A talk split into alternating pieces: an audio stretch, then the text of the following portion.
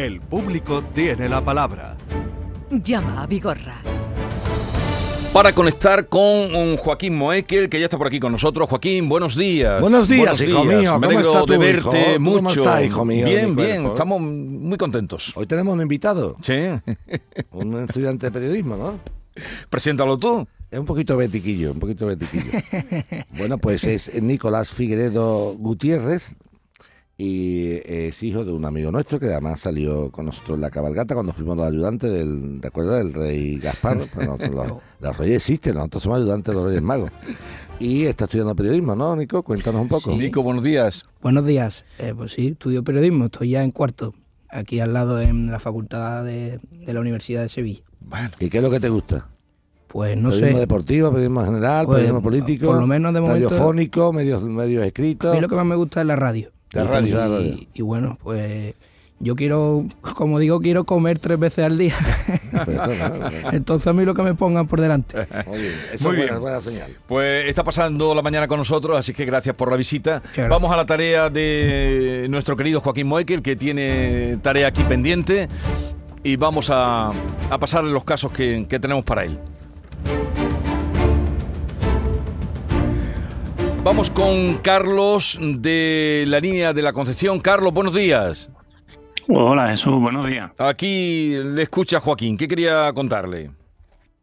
Pues bueno, en primer lugar agradecerle eh, la dedicación por el problema que tenemos y bueno, si me dejáis unos, unos minutos pues le cuento un poco el problema de una contratación de un seguro. Por favor, adelante.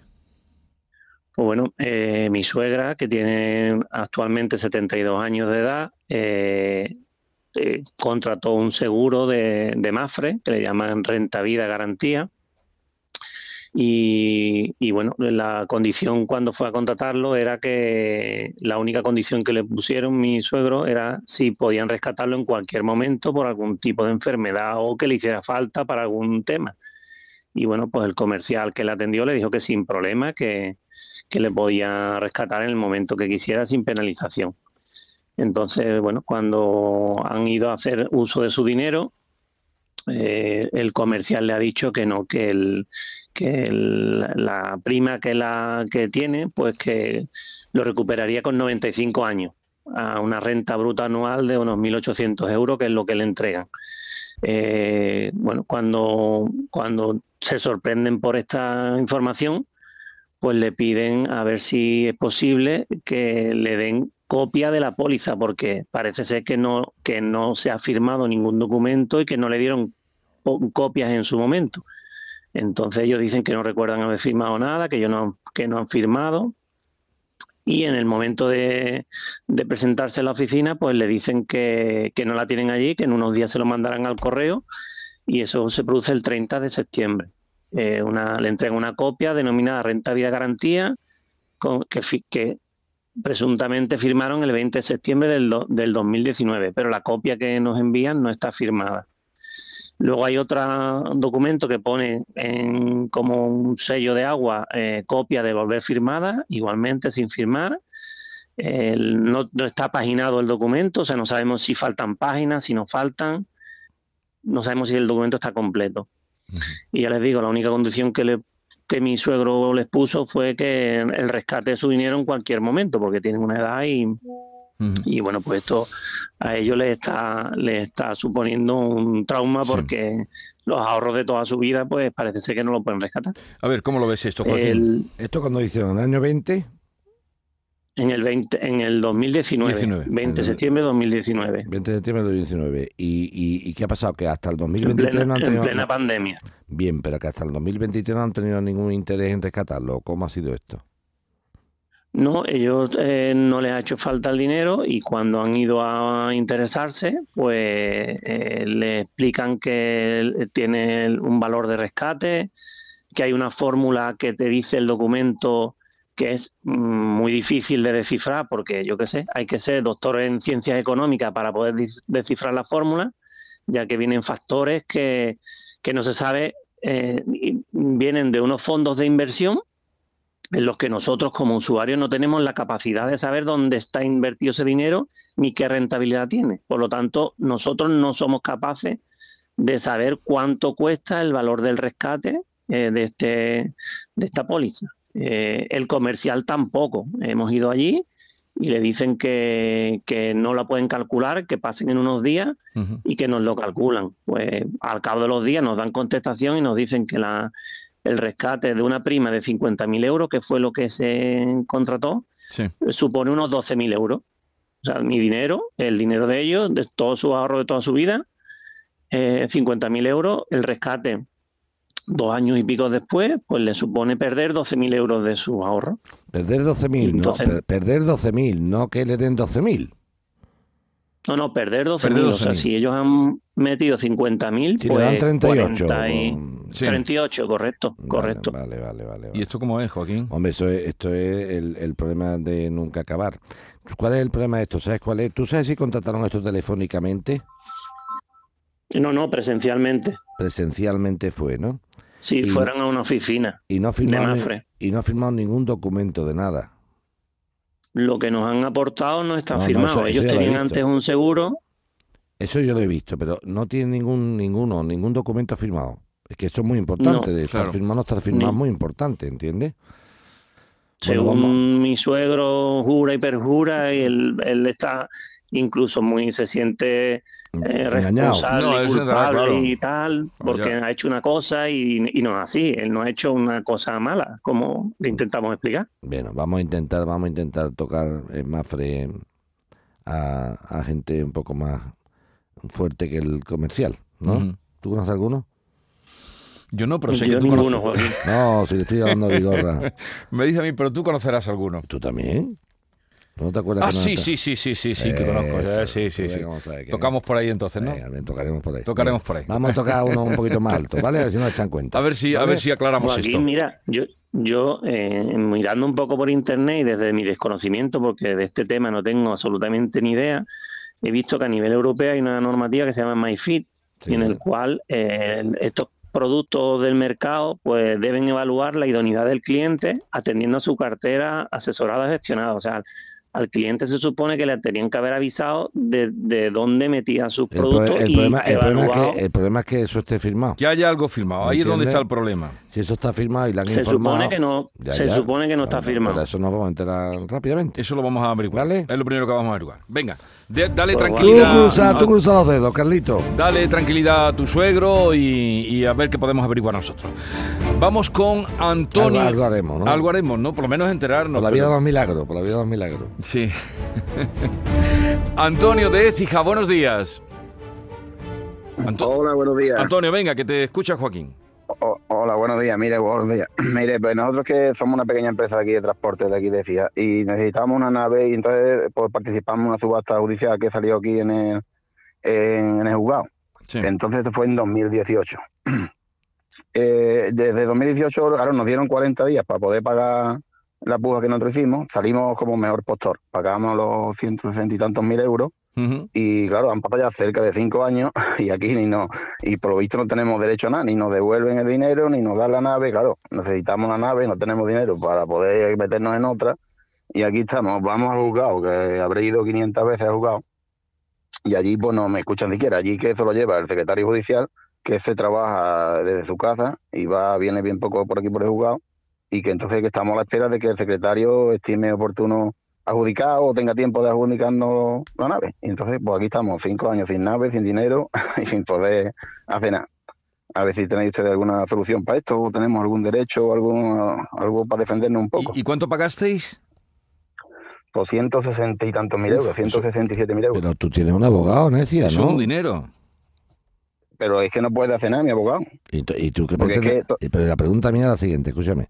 Si tú Sí. tienes un abogado en ESIA que está presentado en el juzgado, ¿tú qué pretendes? ¿Yo ser más abogado que tu abogado? No, yo no pretendo eso, Joaquín. Lo que pasa es que, mira, ¿qué, es que pretendes, allí... qué pretendes tú? Es que el programa es para una persona que tiene una duda, una vale. tal, pues tú me dices, mira, yo es que no tengo... Ahora, si tú tienes un abogado y un procurador que están personal en, Sí. el, en, el, en el expediente NECIA, has participado en No puede. subasta y va, mm, ¿Tú qué quieres? Digo, oye usted, soy Joaquín Mueque, el justiciero. ¿Dónde está el secretario judicial este? Que me lo voy a comer. No. Venga, que el abogado este no puede contigo, pero yo sí voy a poder contigo. ¿Eso qué pretendes tú que yo haga? Vale, que- que lo, que hagas yo único que quiero saber es si tengo algún dere- Mi abogado no puede hacer nada, dice, porque eso está en manos ya del secretario judicial y hasta que Pues él no quiera si, tu abogado te, si tu abogado te ha dicho a ti eso, lo que tú tienes que hacer a tu abogado es que tiene que espabilar, porque de luego te voy a decir una cosa, una subasta del año 19, que estemos en el 23, desde el 15 de abril, la transferencia la hiciste en abril del 19 y que no se haya edu- a- eh, adjudicado nada, una dos, o hay errores en el- la tramitación, entonces le pega un cosque a tu abogado, o si no hay errores en la tramitación, le pega un cosque al juzgado. ¿Y sabes cómo se le pega un cosque? Te voy a dar una pista. Dile a tu abogado que ponga una queja en el Consejo General del Poder Judicial.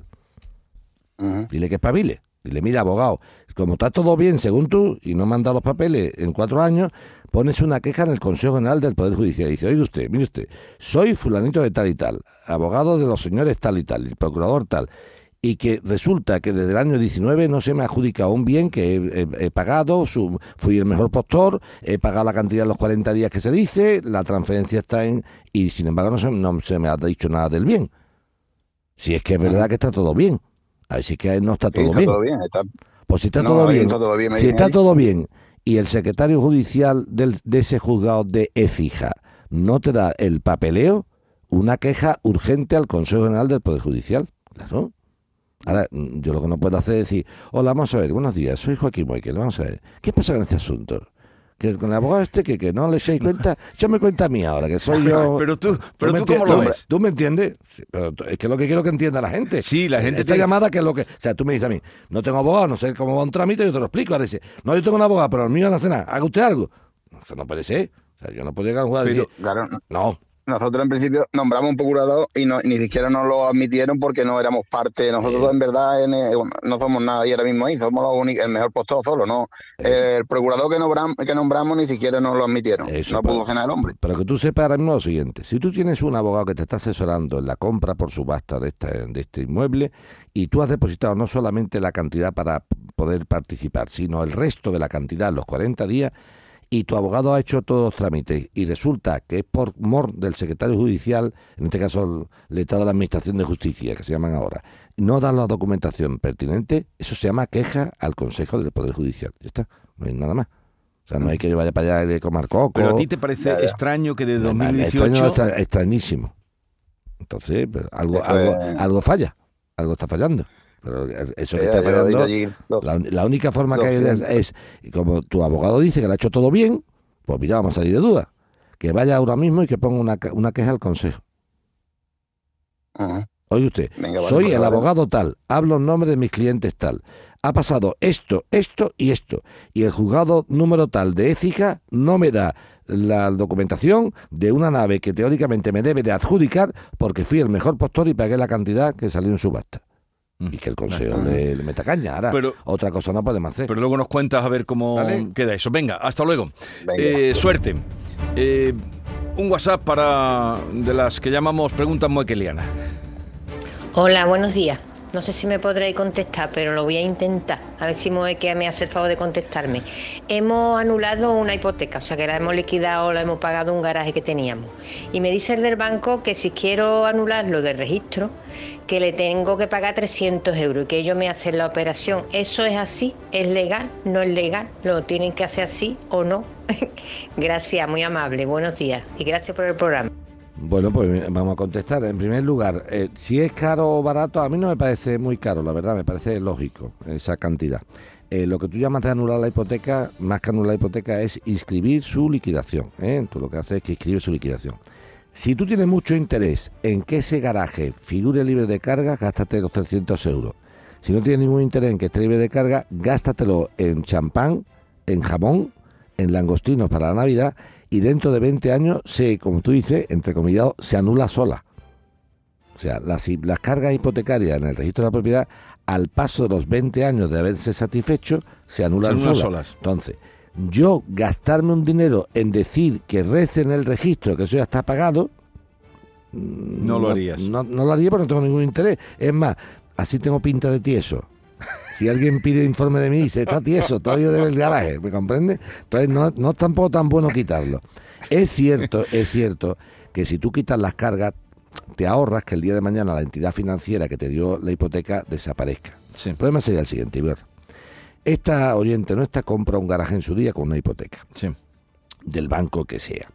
Si el banco dura en el tiempo sin ningún problema, yo dentro de 5, 6, 7 u 8 años voy y digo, oiga, quiero hacer este trámite ahora.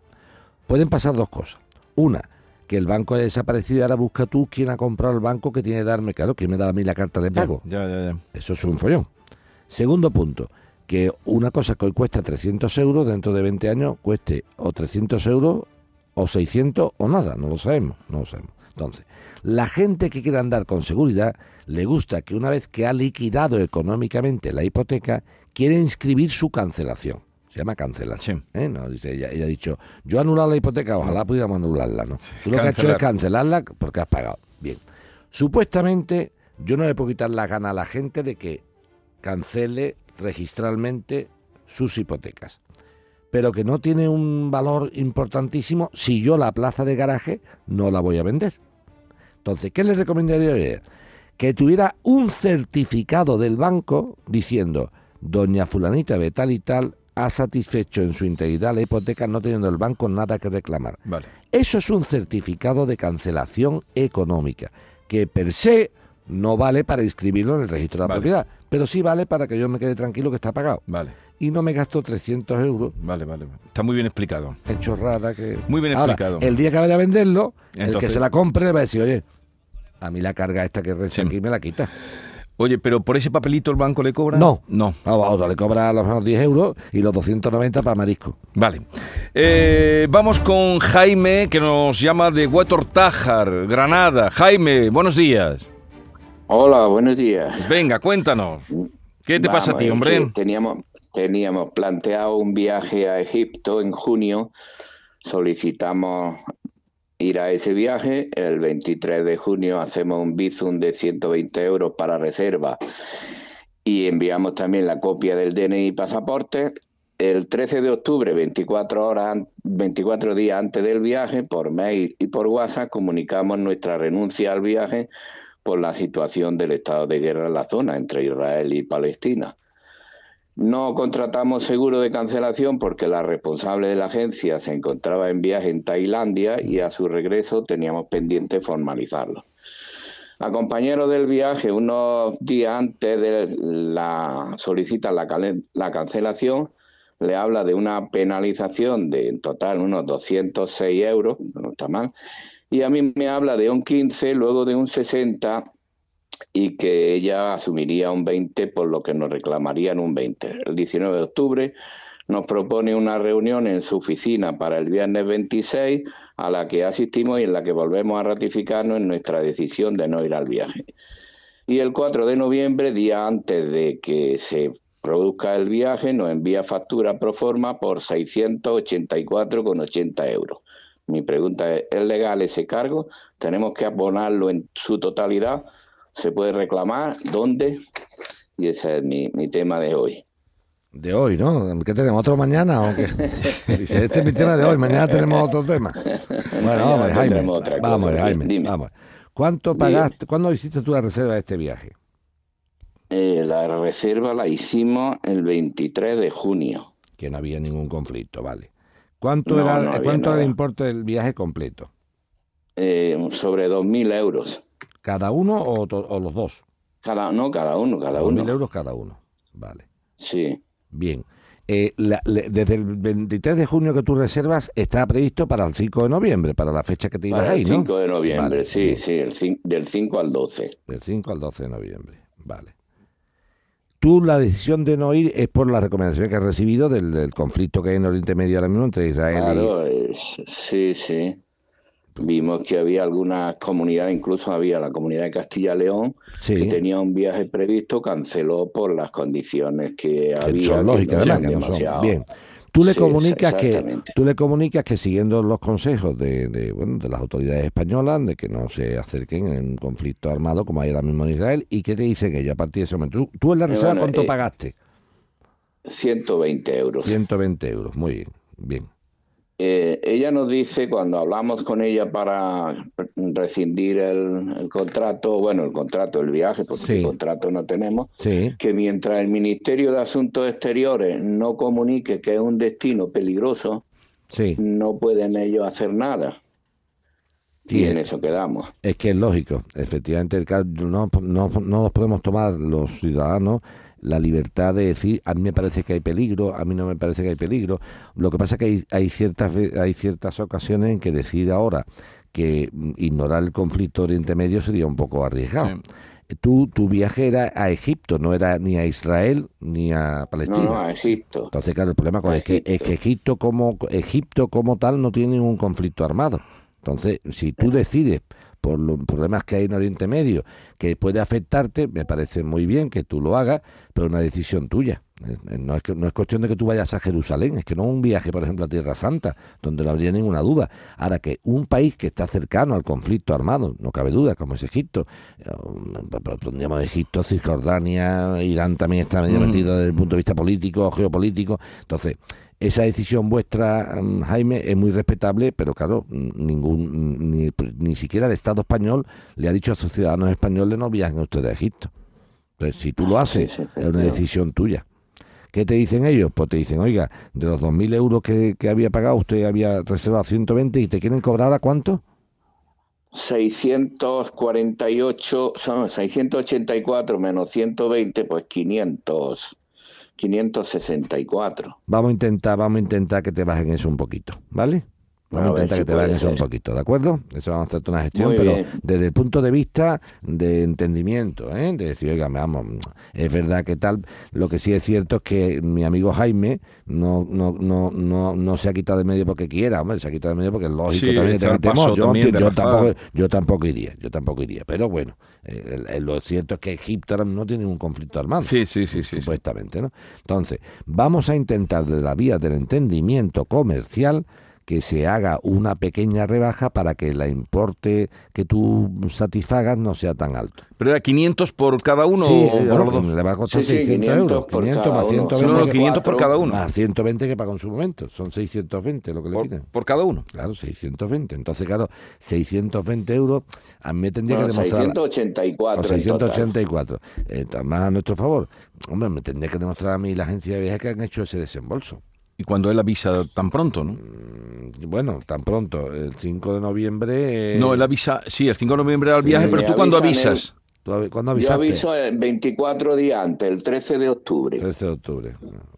24 días antes del viaje. 24 días antes del Ahí viaje. tenemos que ver exactamente eso. Vamos a ver qué me cuenta la Vale, gente. Mira, mira venga. Joaquín, es que teníamos el grupo. mm, Si se han producido unos costes reales, sí. Lo que yo no quiero es que la gente.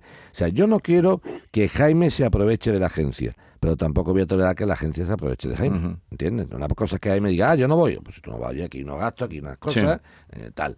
Pero distinto es que, hombre, con veintitantos días de antelación, decirme a mí que no era posible, tal, mm, no lo sé, no lo sé. ¿eh? O sea, quiero que la agencia de viaje me demuestre que los gastos que le está intentando cobrar a Jaime son, Vale. son necesarios. Pues eh, te miramos eso, Jaime, ¿vale? Muy bien, muy Venga. amable, Hemos tocado tu tema del día. Buenos días. Tu Eh, tema, tema del día, ¿eh? tema del día. Vamos con Antonia de Santi Ponce. Antonia, buenos días. Hola, buenos días. Venga, Jesús. Antonia, cuéntanos. Buenos días. Eh, mire, eh, buenos días también, eh, señor Michael. Buenos días. Eh, mire, eh, Tú eras Antonio de Santi Ponce, ¿no? O de cama. De Santi Ponce. Vale. Bueno, el piso está en Camas y yo vivo en Santi Vale, Ponce. pues entonces era Antonio de Santi Eh, Ponce con piso en cama. Venga, vámonos. Compramos un piso en Camas sobre hace más o menos un año. Eh, este piso mm, tiene una azotea, planta Sí. baja y una azotea. Sí. Y en esa azotea, eh, entrando a mano izquierda, momento, hay momento. dos Vale, motores. Momento, un momento, un momento. Me ha dicho ese tío que tiene, ese piso tiene un piso en planta baja y una azotea, como un piso en planta baja y No, una azotea. no, tiene, el, el piso tiene, el piso es lo que es la entrada del piso, se sube y tiene una azotea arriba. Ah, vale, vale. O sea, vale. eh, ese mismo piso, pero, vamos, pero vamos, el la- piso, la eh, azotea. una pregunta. ¿Eso está dentro de un bloque de piso o una casa unifamiliar? Sí, dentro de un bloque de pisos. Venga, dentro, de un bloque de, de un pisos. bloque de pisos. ¿Cuántos pisos tiene el bloque? El, el- pues no sé cuántos tiene. Eh, ahí hay dos plantas, dos plantas y hay dos, cuatro, mm, no sé, cuatro, no sé si hay seis en cada planta más o menos. Seis pisos por planta. Hay dos plantas, baja, baja, primera y segunda planta. Entonces son Sí, tres, tres. plantas, tres plantas. ¿Y en cada planta cuántos pisos hay, más o menos? Pues no sé, creo que cuatro pisos, cuatro no, Tú has comprado Cuatro eso- por lo menos, tú has comprado cuatro eso como- creo, tú has cuatro. comprado- tú has comprado eso como inversión, ¿no? no, Pues te- es vivienda habitual. y entonces no sabes los pisos que hay en tu vivienda habitual, cuántos pisos hay por planta. No, bueno, verás, ese piso eh, Ya, pero vive mi marido, Ah, solo. eso, tú ves, ahora ya, ya Verá, ya vamos no vivo yo, no vivo yo, Ya vamos cuadrar, vive él. ya. Es que me extraña que tú viviendo ahí no Eso. sepas cuántos pisos. Yo sé cuántos pisos hay en mi bloque. vivienda habitual, De tu para marido. él, para Venga. Vale, no pasa nada. De acuerdo. exactamente. Tú crees más o menos por de memoria que son unos cuantos pisos por planta. Venga. Sí, unos cuatro. y ahora hablamos seis, del piso no de tu marido. segura. El piso de tu marido es Exactamente. ¿qué planta es? ¿La tercera, la segunda, la primera? ¿Cuál es? Segunda, Segunda, segunda, planta. segunda, y desde su segunda, segunda planta, cuando acceda a su piso, aparte tendría una Sí. azoteíta arriba. Dentro del piso, tal Sí. como entras en el piso, Sí. hay una escalera y subes a la azotea. Perfecto. En esa azotea hay, eh, justo a la entrada, a mano izquierda, hay dos motores de aire acondicionado. Sí, Esos dos motores de aire acondicionado son de la, pla- de la, del vecino del bajo. sí, Eso llevan ahí mm, desde que se hicieron esos pisos, según dicen. sí. Entonces, cuando nosotros lo compramos, sí, lo vimos y demás, claro. Eso fue todo, verá, fue todo un poco ligero la compra y demás. Eh, y no, Típica compra a, a la- típica compra esto de los bancos, ¿no? De, de, de esto, Alisera, uno de estos, Sí, ¿no? Vale. Sí, a Liseda lo compramos. Venga. Eh, entonces nosotros en principio vimos que, no sé, eso no era normal que estuviera ahí, pero ya indagando, ya después de comprarlo y demás, eh, yo fui al, al notario, le dije que bueno, que si ahí había en esa azotea, em, o sea, si era parte de la comunidad, por estar esos aires ahí y demás, ¿cómo se dice eso? Lo de... ¿Uso privativo o uso común? Servidumbre, ser- exactamente, servidumbre de la comunidad. Y me dijo que no, que el servidumbre eso no era. Entonces eh, se midieron los metros. Esos metros de la azotea son los que corresponden a lo que hay en escritura, por lo tanto, ahí no tiene que haber nada. Entonces me dice a mí la señora, que yo hablé con ella, con la vecina, me dice que es que yo he comprado a cuerpo cierto. Entonces, eh, no sé. Es- Si esos aires se pueden quitar, no se pueden quitar. A eso, cuerpo, a cuerpo. eso- En primer lugar, la vecina no es nadie para decirme cómo ha comprado o cómo Claro. dejo de comprar yo, por una cuestión bien sencilla, porque usted no es la dueña que me ha vendido a mí. A mí lo de cuerpo cierto me lo puede decir a Liseda. O sea, yo le puedo ir a. Liseda a darle las quejas del aire acondicionado. Y entonces a Liseda a contarme, usted compró como cuerpo cierto. Pero la vecina no es absolutamente nadie para decirme cómo he comprado yo, ni los pisos ni los calentitos para desayunar por la mañana. Así que esa, esa, esa señora se ha metido a la jurista por la tarde de decir, usted compró a cuerpo Sí. cierto, yo compré a cuerpo, a cuerpo real. Entonces, punto número uno. El tema es que ahora para que tú quitas los aire acondicionados, o los quitas ya por las buenas, o tienes que hacerlo mediante un procedimiento judicial. Claro, por la O buena lo- no quiere, dice que no. Por Que la eso buena lo no quiere. ella y- sí. y- y- no, no, No. Que, que ella la ha comprado, que ella la ha comprado así, no. Ella la habrá comprado como le dé la gana, pero que está en una propiedad que es mía. No sé si me Claro, estoy es explicando. propiedad privada, es una propiedad privada. Que te es lo que le digo. Otras, yo lo que te voy a decir por la radio es eh, desconectar los aparatos de aire acondicionado, tú lo oído que espabila ella. Ya, ya. ¿Entiendes? Eso, Ya. ya estaríamos hablando de cosas distintas. Que tú no puedes decir eso. No, ni lo debo decir. Y menos en la radio, ¿no? A decir, desconecta, Pero- la- pero, a desconecta los aparatos de aire que la la- de la que es para mí la, la del cuerpo cierto. La- la Y única- la del cuerpo serrano. Pero si no Cuando quieren. empieza a sudar, oyeron que va al si no quieren llegar a esa situación, Para el juzgado, a habría quitarla, le pero jugar. ¿cuánto se puede eternizar ¡Oh, esto? tres años. Yo, sinceramente, el señora, mire, mire usted, el, el aparato, no, hay una cosa muy sencilla. Tú imagínate que se hubiera desconectado el aparato pues, de forma fortuita, ¿eh? Sí. Y ahora llega alguien a arreglarlo y digo, no, aquí en mi casa no se entra.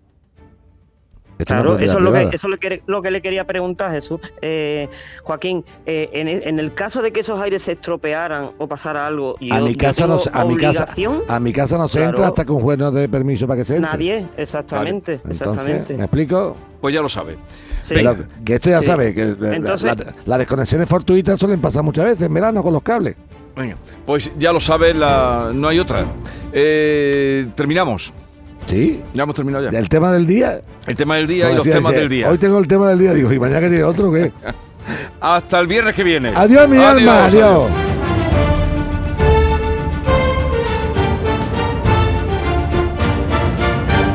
El público tiene la palabra.